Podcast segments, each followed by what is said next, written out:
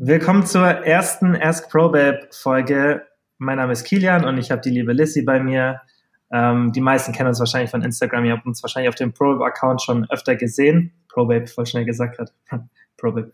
Ähm, und wir werden jetzt einfach hier ein neues Format machen. Das Ask Pro Babe kennt ihr wahrscheinlich aus unserer Instagram Story.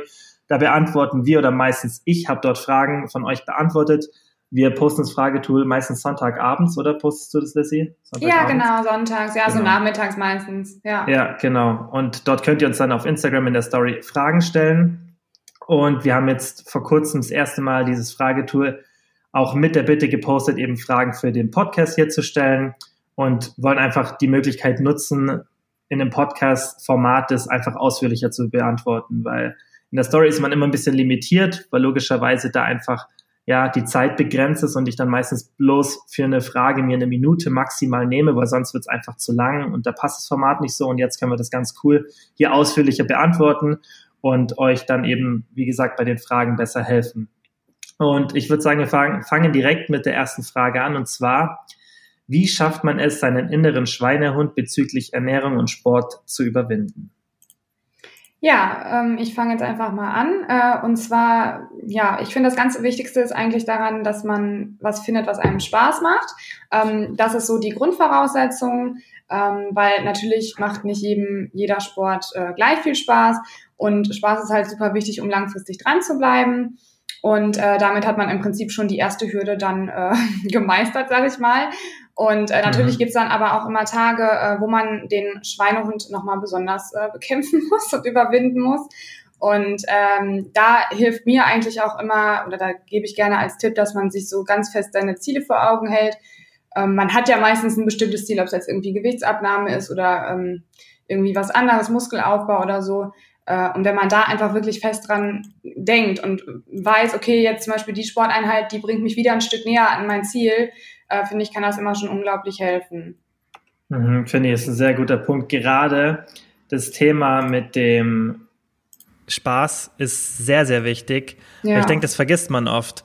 Und wir haben ja bei mir im Podcast gestern drüber gesprochen, also als wir es gestern aufgenommen haben, dass es extrem wichtig ist, eben für das langfristige Umsetzen von einer Gewohnheit, dass der Spaß im Vordergrund steht. Weil das Ziel sollte ja eigentlich sein, dass du versuchst, dass du gar nicht erst dein Schweinehund überwinden musst. Genau. Weil, mhm. klar, ich finde immer, bei allem, was man macht, gibt es immer Sachen, die vielleicht nicht so angenehm sind. Das ist genauso wie beim Arbeiten, weil zum Beispiel jetzt das, was ich beruflich mache, liebe ich. Aber natürlich gibt es auch 10%, 20%, 30% der Sachen, an denen ich mich sozusagen auch mein Schweinehund überwinden muss, damit ich die mache, weil ist, so ist das Leben halt. Es gibt immer unangenehme Sachen. Und ich denke, das ist halt wichtig, dass man das in einem normalen Maß hat und dass der Großteil der Sache einfach aus Spaß geschieht. Und ja, dann musst du gar nicht erst, dann musst du gar nicht erst so irgendwelche Methoden finden, wie du deinen Schweinhund überwinden musst. Genau, also nur an manchen Tagen dann halt, ne? Ja, die halt genau, immer da sind, aber so grundsätzlich, dass man halt einfach was hat, was einem Spaß macht. Und ich finde, es gibt auch für jeden was. Also ich finde es immer ein bisschen fragwürdig, wenn man mir sagt, ja, ich, ich hasse Sport, weil ich finde, das kann man halt nicht mhm. verallgemeinern. Ne? Es gibt eigentlich immer irgendwie was, ähm, ja, was einem Freude bereitet.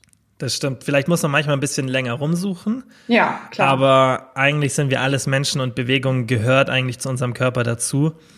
Und ich meine, wie oft musst du dich überwinden, zum Sport zu gehen? Bei mir ist es echt selten. Bei ja, mir, bei mir auch. So einmal, einmal alle 15 Einheiten vielleicht so. Ja, kommt hin. Ich sagen. Ja. Da würde ich, wo ich dann wirklich sage, okay, ich würde jetzt lieber nicht gehen. Ja, genau. Ähm, aber das ist sehr selten, weil irgendwann bist du auch, glaube ich, an einem, an einem Punkt, an dem du so dein eigenes Training so gestaltest, dass es dir Spaß macht und dass du halt auch weißt, okay, das bringt mich auch voran. Und ich muss jetzt nicht, keine Ahnung, zum Beispiel bei mir war es so, ich habe eine Zeit lang einfach keine Lust mehr gehabt, Kniebeugen zu machen. Ich habe einfach keine Lust mehr gehabt. Ich habe das drei Jahre lang so krass versucht zu pushen und irgendwann hatte ich einfach keine Lust mehr. Ich hatte keine Lust mehr auf die Bewegung und ich weiß, dass es eine extrem effektive Übung ist und halt auch effizient, weil du gleichzeitig mehrere Muskelgruppen vom Bein halt trainierst und du kannst halt einen ziemlich hohen Workload schaffen, weil du halt viel Gewicht benutzen kannst.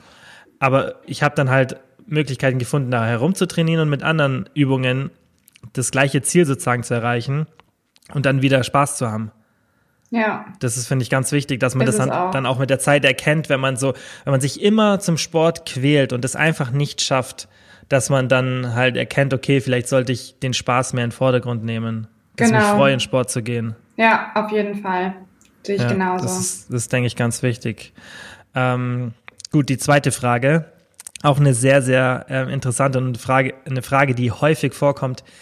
Wie bekommt man sichtbare Bauchmuskeln? Der Klassiker, die Frage kenne ich. Äh, die wird mir sehr oft gestellt. Ähm, äh, ich finde, da gibt es jetzt zwar nicht diese pauschale Antwort, also man sagt, das und das und das musst du machen, dann hast du das Ziel erreicht, ähm, weil halt jeder ein bisschen anders ist, aber es gibt auf jeden Fall ein paar Sachen, die ja dazu beitragen können und ähm, das sind halt verschiedene Sachen. Also Punkt eins ist, ähm, dass man auf seinen Körperfett achten sollte. Also je niedriger der Körperfettanteil, desto mehr sind die Bauchmuskeln sichtbar. Das ist ähm, Punkt Nummer eins.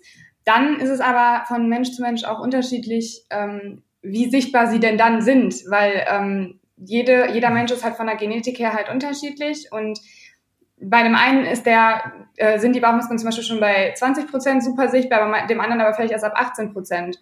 Und ähm, das ist also nochmal individuell, genauso wie auch die Form. Also das ist so, ähm, viele wollen ja immer zum Beispiel diese seitlichen äh, Bauchmuskeln gerne haben oder diesen Strich, sag ich mal, in der Mitte bei, bei Frauen. Frauen besonders. Genau, ja. ja. Ähm, aber das ist genetisch auch gar nicht immer möglich. Also da muss man auch so ein bisschen gucken, was äh, hat man für Gegebenheiten. Äh, und daraus kann man halt immer das Beste machen. Äh, wie mhm. gesagt, also einmal dann durch, äh, durch äh, Reduzierung des Körperfettanteils.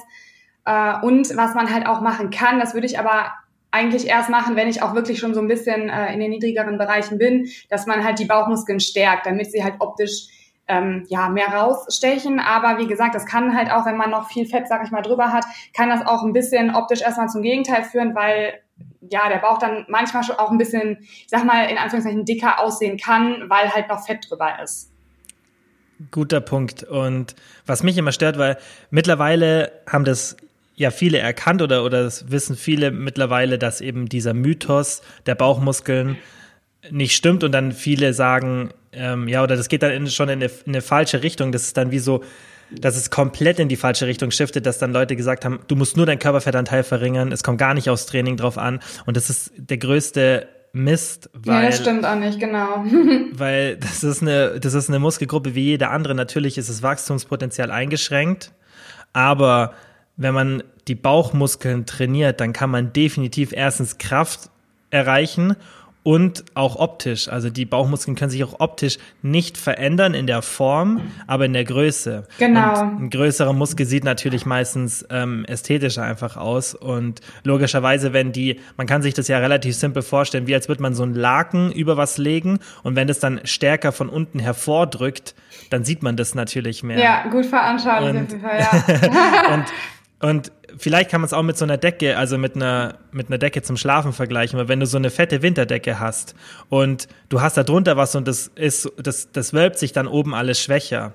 Wenn du ja. aber so eine dünne Sommerdecke hast, dann hm. siehst du die Wölbungen mehr. Und genauso ist mit dem Körperfettanteil, was du beschrieben hast. So. Genau, das, ja. Das Training der Bauchmuskeln ist gar nicht so sinnvoll, oder es ist schon sinnvoll. Ich würde es auch machen, wenn der Körperfettanteil so hoch ist, dass man sie nicht sieht, was einfach wichtig ist für die Körperhaltung. Aber Stimmt der Fokus wieder, ja. sollte nicht so stark, genau. sollte nicht ganz so krass drauf sein, wie du sagst, weil sonst kann das natürlich dazu führen, dass der Bauch größer erscheint, weil die Muskulatur darunter ähm, stärker ist. Und ähm, ja, das Wichtigste, wie du gesagt hast, halt ein niedriger Körperfettanteil und Genetik darf man nicht vergessen. Ich weiß noch, dass, weil zum Beispiel bei mir, ich sehe meine, meine Apps sehe ich fast immer so ein bisschen. Und ich habe mhm, auch schon auch. als ja, bei dir ist auch ziemlich krass. Ja. Und ich weiß nicht, ob es bei dir auch so war, aber bei mir war das so, ich habe schon als Jugendlicher oder fast schon als Kind, ich weiß noch, da, da gibt es so Fotos von mir, ähm, da bin ich hm, elf oder zwölf und da sieht man das schon leicht. Ich glaube sogar fast noch früher. Und ähm, das ist halt einfach so wie bei jeder anderen Muskelgruppe. Manchmal hast du eine stärkere genetische Ausprägung, manchmal nicht. Und natürlich kannst du immer dagegen arbeiten, aber manchmal hast du halt von Haus aus einfach eine viel ausgeprägtere Muskulatur an bestimmten Stellen. Genau, Und ja. Das kann dir halt dann entweder helfen oder dann eben nicht helfen, weil es kann auch sein, dass du einfach im Bauch die Muskulatur nicht so ausgeprägt hast. Und dann wird's, natürlich kannst du es immer ein bisschen verbessern, aber du wirst es nie so ultra krass hinbekommen. Deswegen ist wichtig, dass man sich nicht mit anderen vergleicht. Wie du halt sagst, mit diesem Strich in der Mitte. genau. Ist halt einfach, einfach Genetik. Ja, und, ja, und ähm, also was ich auch nochmal sagen kann, ist, bei mir ist es zum Beispiel so, ähm, dass ich am Bauch immer relativ schnell schon was sehe. Auch ähm, wenn ich mehr Körperfett habe, dann habe ich immer noch so ganz oben den Ansatz, der ist meistens trotzdem immer noch da. Äh, dafür habe ich zum Beispiel das Problem, dass meine Beine halt ähm, im Verhältnis nicht so schmal sind und, oder auch nicht mhm. so schnell, dass das Fett halt da nicht so schnell weggeht. Ähm, Bei mir ist es das Gesicht. Ja, also ähm, ich will aber auch noch mal eben was anderes sagen. Und zwar, natürlich ist Genetik ein Faktor. Es ist aber nur der Faktor, ähm, wie man sie letztlich sieht und keine Entschuldigung dafür, ähm, dass man keine sichtbaren Bauchmuskeln hat. Also es ist nicht die Hauptentschuldigung und man kann sich da nicht drauf Sehr ausruhen. guter Punkt. Sehr guter Punkt. Ja, das stimmt. Weil wenn man es unbedingt will, weil jeder Mensch hat ja Bauchmuskeln. Genau. Und natürlich entscheidet deine Genetik darüber, an welchen Stellen du zuerst das Körperfett verlierst. Und jetzt kann einfach, besonders bei Frauen, das Szenario sein, wobei bei Frauen ist eigentlich genau andersrum. Frauen verlieren ja eigentlich eher schneller an der Körpermitte das Fett und seltener an den Beinen. Und aber es kann es auch komplett andersrum sein. Ähm, weil das ist ja nie wirklich komplett bei jeder Frau so. Und es ist nur eine Tendenz eher. Und es kann auch das, das Szenario einfach sein, dass man so niedrigen Körperfettanteil haben muss, bis dann wirklich mal die Bauchmuskeln sichtbar werden, dass es halt schon ungesund wird. Ja. Weißt, dass sie wirklich auch. richtig krass mhm. sichtbar werden. Ja. Das, weil, weil einfach, weil du, weil das so spät anfängt, an dieser Körperstelle zu verschwinden. Ich meine, das haben ja viele mit den Beinen auch, genau andersherum, dass ja. es wirklich lange dauert, bis die Beine so ein, so ein Look bekommen wie der restliche Körper, weil einfach die Fettverteilung ungleich ist. Das ist einfach normal. Das ist bei jedem mhm. Menschen so. Ja, ja. genau. Ja. Dementsprechend muss man einfach seine eigene Situation betrachten und halt einfach ein realistisches Selbstbild haben und sich nicht ja, an anderen Fall. orientieren, nicht die Bauchmuskeln anderer anstreben und auch nicht die Körperfettverteilung. Genau. Ja. ja. Man, man kann sich auch immer denken, wenn jemand einfach, wenn natürlich gibt es auch Menschen, die gesamt eine gute Körperfettverteilung haben, aber wenn man die meisten Menschen dann sieht und dann ist man irgendwie neidisch auf das Sixpack, dann kann man sich immer denken, okay, dann hat die Person halt in einem anderen Punkt die Fettverteilung stärker sozusagen oder hat dort mehr Fett. Und ähm, so ist halt jeder Mensch einfach individuell und genau, richtig, ja. sollte auf sich selbst schauen. Ja. ja, das sollte man wirklich immer, genau. Ja, okay. Nächste Frage. Was kann man gegen einen Blähbauch während einer Diät machen? Okay, äh, Thema Blähbauch haben ja doch relativ viele. Ähm, ja. Habe ich zumindest schon öfter mal gehört äh, und auch schon öfter mhm. die Frage bekommen, was man da so machen kann. Äh, ich finde immer ganz wichtig, dass man erstmal schaut, warum man einen Blähbauch hat, weil die Ursache dafür ähm, zu finden, ist meiner Meinung nach erstmal das Wichtigste, weil dann hat man halt auch oft schon die Lösung. Ähm, und es gibt halt einfach verschiedene Faktoren. Ähm, es kann zum Beispiel sein, dass man auf Milch reagiert wegen der Laktose. Ähm, es kann aber auch mhm. sein, gerade wenn man zum Beispiel anfängt, seine Ernährung umzustellen, ähm, ist es ja oft so, dass man auch wirklich viel Gemüse isst, was man vielleicht vorher nicht so viel hatte. Dadurch hat man halt auch eine hohe Ballaststoffaufnahme. Äh, und da kann das schon mal sein, dass der Bauch dann einfach reagiert, weil das halt einfach nicht äh, gewohnt ist. oder halt auch, wenn man einfach zu große Mahlzeiten isst, kann auch ein großer Faktor sein. Andererseits auch ähm, zum Beispiel äh, Proteinriegel, die haben auch ganz oft mhm. ähm, einen sehr, sehr hohen ähm, Ballaststoffanteil und diese Zuckeralkohole. Ja, genau, das verträgt halt auch nicht jeder so gut oder äh, manche reagieren auch ähm, im, Gegen äh, im Gegenteil auf ähm, stark verarbeitete Lebensmittel. Also da gibt's wirklich verschiedene Sachen, da muss man so ein bisschen halt rausfinden, woran es liegt. Ähm, mhm. wenn man da jetzt irgendwie für sich nicht wirklich zu einem Entschluss kommt, ähm, dann würde ich auf jeden Fall auch immer noch mal einen Arzt aufsuchen, wenn es halt nach einer ganzen Zeit nicht besser wird und dann da auch einfach noch mal einen äh, Test machen auf irgendwelche Lebensmittelunverträglichkeiten oder so. Genau, genau. Das ist wichtig, sehr guter Punkt. Immer bei sowas, wenn es wirklich was Gesundheitliches ist und man das so auch ein bisschen selber geschaut hat, okay, an was könnte es liegen, immer zu einem Arzt gehen, guter Gastroenterologe, der macht dann zur Not eine Magenspiegelung, das ist kein schlimmer Eingriff. Ähm, und dann kann man auch einen Laktosetest machen, bitte beim Arzt und nicht mit irgendwelchen ähm, anderen Tests, die es irgendwo im Internet gibt. Also Laktose, ja. Fructose und alles andere bitte immer beim Arzt machen lassen. Und ähm, ja, dann wirklich sicher sein, okay, dass man wirklich diese Unverträglichkeit hat. Gerade Laktose ist halt ein großes Thema. Die meisten haben ja also die meisten, die eine Unverträglichkeit haben, haben meistens keine komplette, sondern die können halt ein bisschen Laktose zuführen und ähm, haben dann Meistens, so eine teilweise, Genau. Richtig, so eine leichte, besonders hier bei uns halt, wenn, wenn man nordische Abstammung ist oder eben westeuropäische Abstammung, dann hat man genetisch bedingt meistens kein Problem, Milch zu verdauen oder halt nur eine leichte. Dann kann man irgendwie mit Laktasetabletten nachhelfen ähm, oder man greift eben halt dann zu laktosefreien Produkten, weil da wird schon im Vornherein der Milchzucker über die Gabe von Laktase meistens auf, äh, aufgespalten, sodass dann das kein Problem sein sollte, das zu verdauen. Aber ich finde auch, dass das Thema meistens dann oft bisschen so überschätzt wird, weil dann jeder schiebt es heutzutage dann immer so auf den Milchzucker. Mhm. Und ähm, oft ist es dann nicht das Problem an sich. Ähm, natürlich, klar, wenn man es nicht verträgt, äh, logischerweise gehen die Entzündungswerte hoch, was sich dann auf Magen, Haut und so weiter äh, auswirken kann. Aber ähm, ja, was du auch gesagt hast, man muss halt alles betrachten. Gemüse genau. in der. Ernährung, äh, Ballaststoffe gehen hoch, ähm, ja, große Mahlzeiten und was ich auch extrem wichtig finde, man muss auch ein bisschen verstehen, dass es ganz normal ist, wenn der Bauch nicht mega flach ist. ja, das, das ist, glaube ich, der wichtigste auch. Punkt. Ich, bin zum Beispiel auch Mensch, ich esse immer gerne große Mahlzeiten und ich ja. sage dann auch immer, man muss schon auch ein bisschen gucken, ist das jetzt gerade einfach nur Essen oder ist das wirklich ein Blähbauch? Das ist auch ein Riesenunterschied. Genau. Also wenn man einen Blähbauch hat, dann merkt man das auch. Dann hat man einfach genau das ist auch ein bisschen ein unangenehmes Gefühl und das ist auch eher so wie so ein Ballon, also eigentlich so, als wenn man Luft im Bauch hat, sage ich mal. Ne? Richtig, und das richtig. ist ein ganz anderes Gefühl, als wenn man einfach viel gegessen hat und ich sag mal, Food genau. hat. Also das ist ein himmelweiter Unterschied. Richtig. Und, und da ist auch, finde ich, wieder wichtig, genau wie bei den Bauchmuskeln, dass man halt einfach so ein bisschen mehr Selbstakzeptanz hat und versteht, dass es einfach der eigene Körper ist, der so gehört. Es ist einfach nicht realistisch dauerhaft einen ultraflachen Bauch zu haben. Und klar, man sieht dann immer Bilder überall auf Instagram und denkt sich, okay, wie kann die Person das? Aber jede Person, die da ein Bild macht, ähm, oberkörperfrei, spannt den Bauch an oder zieht ihn ein. Ja, und meistens, auf jeden man, Fall. Ja. Was man definitiv machen kann, ist halt die Bauchmuskulatur auch stärken, das ist auch sinnvoll, weil dann einfach die Bauchmuskulatur das stärker zusammenhält, alles dort. Ähm, in dem Bereich, aber man muss auch verstehen, dass es einfach normal ist, dass ein bisschen der Bauch so rausgedrückt wird durchs Essen. Ja. Irgendwo muss es ja hin. Ja, es muss ja irgendwo hin. Und ähm, es kann sich, ist, ja, besonders wenn man mal so einen Teller anschaut, den man isst, das ist ja. halt ganz normal. Ja, genau. das ist wichtig. Okay, ähm, die nächste Frage. Kann man Zellulite jemals wegbekommen? Die fand ich auch noch sehr gut. Ja, dieses leidige Thema Zellulite. ja. Wir haben ja fast alle irgendwie so ein bisschen was damit äh, zu tun. Äh, erstmal finde ich, ähm, wir hatten ja letztens auch schon bei ProBab einen Post äh, dazu gemacht, in dieser Woche glaube ich sogar, ähm, dass Zellulite tatsächlich normal ist. Es ist eigentlich durch die Medien so gekommen, dass, äh, mhm. ja, dass es als Makel ähm, angesehen wird, ähm, dass es verteufelt wird, dass ähm, ja, dass viele Mädels sich auch dafür hassen und es einfach als, ja, als ähm, Schönheitsfehler quasi gesehen wird. Dabei ist es bei uns Frauen halt ja quasi wirklich normal. Es gehört eigentlich dazu, weil ähm, ich werde jetzt nicht genau erklären, warum, aber es ist auf jeden Fall normal. Ähm, man kann das aber trotzdem ein bisschen in den Griff kriegen, weil ich kann es natürlich trotzdem verstehen, wenn man sagt, ah nee, ich finde das irgendwie nicht schön.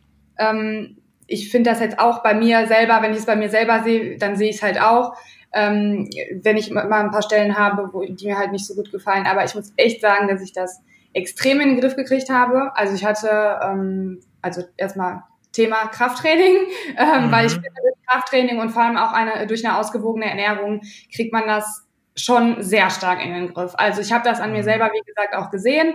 Ähm, ich hatte zwar nie diese ähm, starke Zellulite, also ich hatte immer, ich weiß gar nicht, welcher Grad das ist, es gibt ja irgendwie verschiedene Grade. Ähm, und zwar hatte ich das immer so, dass man das gesehen hat, wenn ich die Haut zusammendrücke und manchmal halt, wenn ich stehe, also in verschiedenen Positionen, dass man da so leichte Dellen gesehen hat. Und mhm. äh, das habe ich tatsächlich äh, komplett in den Griff gekriegt. Ähm, ja, wenn ich die Haut zusammendrücke, sieht man es bei mir zum Beispiel immer noch. Aber es ist halt nicht mehr so extrem. Auch ähm, wenn ich zum Beispiel laufe oder so, dann wackelt die Haut auch nicht mehr so krass. Also es mhm. ist schon, dass man durch Krafttraining da, glaube ich, ganz, ganz viel machen kann. Auch durch eine äh, gute Ernährung, eine ausgewogene Ernährung, viel Gemüse, ähm, viele Mikronährstoffe, dass man da überall ein Auge drauf hat. Ähm, da kann man das auf jeden Fall bestmöglich mit wegkriegen, sage ich mal. Und den Rest, der dann halt überbleibt, den sollte man einfach ja akzeptieren. Mhm. Ja, ähm, gerade das Thema Bindegewebe halt mit durch Krafttraining ist halt ein großer Faktor. Und das beste Beispiel, wie man auch das so ein bisschen beschreiben kann, wie Zellulite entsteht, damit man auch versteht, wie so ein geringerer Körperfettanteil Sinn macht, ist, ich hoffe, mir nimmt jetzt niemand das äh, Beispiel böse, aber äh, das ist halt sehr gut, um das zu beschreiben und so wird es auch teilweise in der Literatur so ein bisschen dargestellt, ist, dass es wie, wenn man diese, diese Netze für einen Schinken hat, ich weiß nicht, wie man es anders beschreiben kann. Kennst du dieses, wenn man so ein, ich glaube, das ist Serrano-Schinken oder, oder das ist irgend so ein, dieses, wie so ein, wie so ein quadratisches Netz halt, das immer wieder so Einschnitte hat und dann drückt der Schinken so ein bisschen da durch. Ich glaube, das kennt wohl. man vielleicht. Hast vielleicht schon mal gesehen. Auf jeden Fall kann man sich das, kann man sich das Gewebe so vorstellen. Nicht die, nicht die Haut dann, die Oberfläche, aber das Gewebe unter der Haut kann man sich optisch so vorstellen. Und dadurch entsteht dann optisch eben diese Erscheinung der Zellulite. Und das ist ja ganz normal. Ja.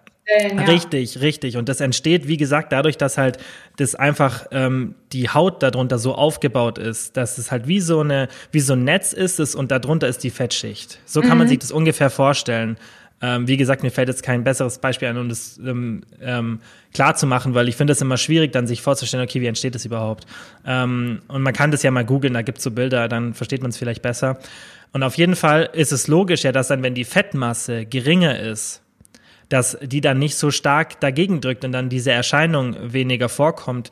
Ähm, und das gleiche ist mit Krafttraining, wenn halt das Bindegewebe genau. einfach stärker wird, die Haut straffer wird, weil die Haut ja auch schon ähm, so ein bisschen ja straffer durchs, durchs Krafttraining, durch mehr Muskulatur wird, dann erreicht man halt einen positiven Effekt. Genau. Und, ja. ja. ich habe mir damals ganz viel Literatur angeschaut, auch so über diese Methoden, weil ich habe mir gedacht, okay, vielleicht gibt's ja was, weil ich fand das Thema interessant und halt alles Substitution, äh, irgendwelche pharmakologischen Mittel. Ähm, mhm. Fettabsaugen bringt ein bisschen was, aber da kann man halt auch einfach nur eine Diät machen ähm, Laserbehandlung, Massagen ist alles nicht vielversprechend. Also alles, was es da gibt, zeigt bis jetzt keine positiven langfristigen Erfolge und ähm, kostet nur viel Geld und wie du schon sagst, halt was ganz Normales. Das ist eher das, dass man das versteht. Es ist ja. was Normales und es gehört zum Körper wie ganz viele andere Sachen. Ja, richtig. Ja, und eben, ich habe auch also, ich habe auch mal, äh, übrigens, wo du gerade das Beispiel mit dem Schinken gesagt hast, ich habe, glaube ich, mhm. mal irgendwo ein Beispiel mit einem Ballon gesehen. Ich glaube, das fand ich auch ganz gut. also einfach nur so sinnbildlich, dass man sich das vorstellt, mhm. ein aufgeblasener mhm. Ballon. Und die mhm. Luft ist quasi das, was den Ballon so glatt macht in der Oberfläche. Und die Luft ist dann sinnbildlich der Muskel, der das Ganze nach außen drückt. So. Okay, okay, okay. Halt das, mhm. Ja, wenn der halt, wenn die Luft halt ja. rausgeht, dann weniger Muskeln, dann, dann schrumpft es so zusammen, so sage ich mal. Ja. Also ja. einfach nur so. Ja, auf jeden Fall. Ja, wir könnten auch mal einen Beitrag bei ProBab auf dem Instagram-Account posten und mal das Schaubild, weil ich habe das noch, ähm, mal posten und das mal zeigen, wie das funktioniert, weil das finde ich auch immer ganz interessant. Dann versteht man besser, wieso ja. es normal ist. Und dann macht genau. man sich vielleicht weniger Sorgen. Aber wie du schon sagst, jeder hat es und selbst du hast einen extrem niedrigen Körperfettanteil. Und wenn du sagst, dass du es trotzdem immer noch siehst, und das ist ganz normal. Also Besonders wenn man dann so, so hindrückt und so. Das Krasse ist, ich kann es ja aus einer Sicht von einem Mann sagen und ich habe schon mal einen Post drüber gemacht und ähm, habe das dann auch dort so hingeschrieben und das hat dann auch viele verwundert. Als Mann fällt dir sowas bei Frauen nicht auf. Mhm. Die ein und Frauen stört es meistens, weil sie denken, dass es anderen auffällt. Aber als Mann, das fällt dir nicht auf, glaube ich, weil es halt so normal ist, weil das so, das ist nichts, wo du sagst, das sieht komisch aus. Das ist so. Vor allem, wenn man es halt so minimal hat. Wie gesagt, bei mir sieht man, also ich habe glaube ich eine Delle, ähm, eine einzige Delle noch, die so ein bisschen da ist, wenn ich stehe. Ja.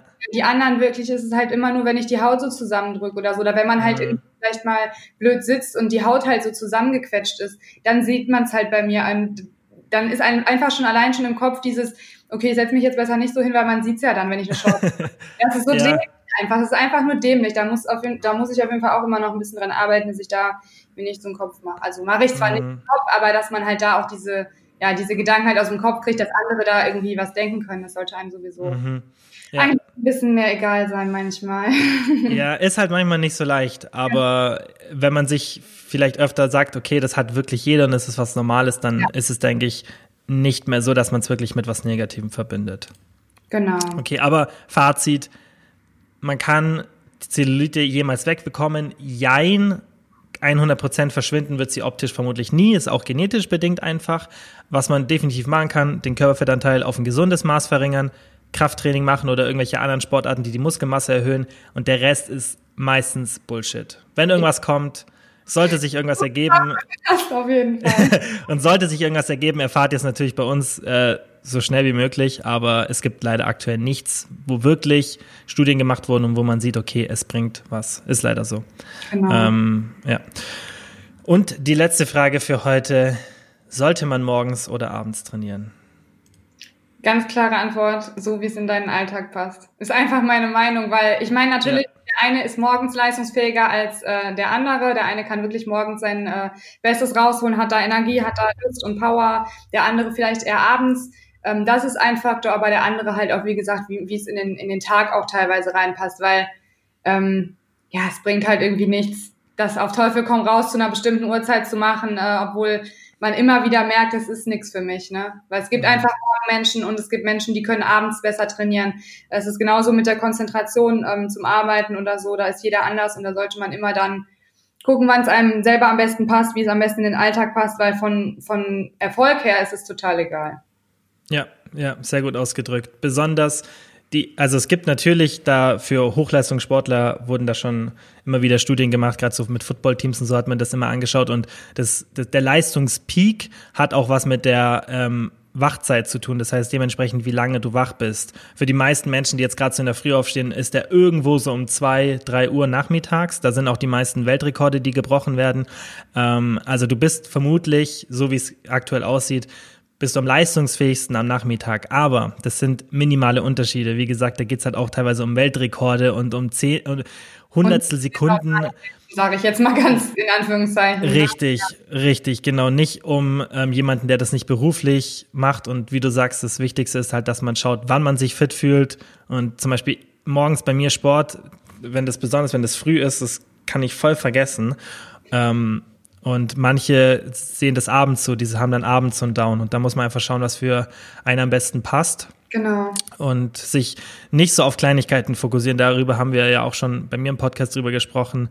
Ähm, ja, dass man halt erstmal so das Grundgerüst bauen sollte und nicht so Kleinigkeiten. Genau, ja, hatten wir echt gestern noch. Auch mit Supplementen ja. und so weiter und ja. Timing, das sind alles so Themen, da braucht man sich erstmal gar keinen Kopf drum machen. Ja, genau.